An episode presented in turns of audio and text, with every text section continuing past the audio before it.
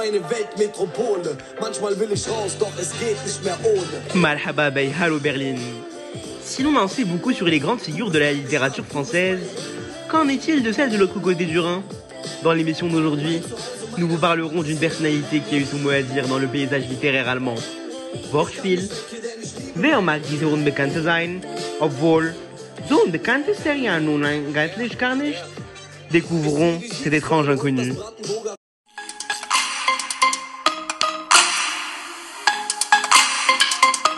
Retrouvez votre chronique Hallo Berlin à la radio Yodé.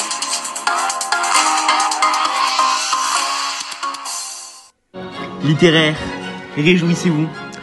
Le temps est venu pour nous de montrer la majestuosité du royaume des mots. Amis romains, prêtez-moi l'oreille. Ce n'est pas de Shakespeare ou de Hugo dont je vous parle ici, mais d'un certain Johann Wolfgang von Goethe. Si ce nom ne vous évoque rien, remettez en question votre éducation, car il s'agit ici de l'emblème même de la langue germaine. Né à Francfort-sur-le-Main dans une belle journée de 1749, il rendra célèbre pendant sa fructueuse vie une vie presque symbolique de son œuvre, là où il trouvera la plus grande partie de son inspiration, la très célèbre Weimar. Souvenez-vous-en bien, vous la retrouverez bien souvent dans les tests de culture générale.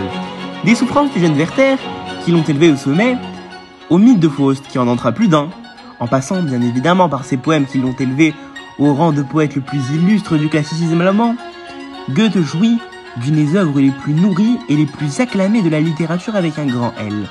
Non seulement il a vocation d'écrire, mais aussi de réunir. Vers la fin de sa vie, il tentera d'unir littérature et culture sans jamais tenir compte ni de limites ni de frontières. C'est la naissance de la littérature monde.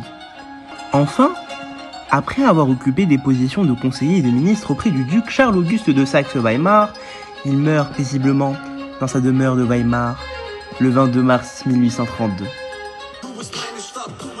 Jetzt auf Deutsch.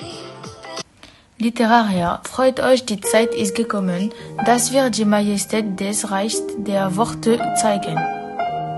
Ich spreche hier nicht von Shakespeare oder Hugo, sondern von einem gewinnten Johann Wolfgang von Goethe. Geboren an einem schönen Tag im Jahre 1749 in Frankfurt am Main, das wo nun ein Eilig ist, machte er die Stadt Weimar während seines fruchtbaren Lebens berühmt. Zu seinen Schriften gehören die Leiden des jungen Werther und Faust. Gegen Ende seines Lebens versuchte er, Literatur und Kulturen zu vereinen, ohne sich jemals über Grenzen und Begrenzungen Gedenken zu machen. Dies ist die Geburtsstunde der Weltliteratur. Nachdem er politische Ämter bezettet hatte, starb er am 22. März 1832 freundlich in seinem Haus in Weimar. Ce sera tout pour aujourd'hui. À la semaine prochaine pour une nouvelle émission d'Allo Berlin sur Radio Lyonnais.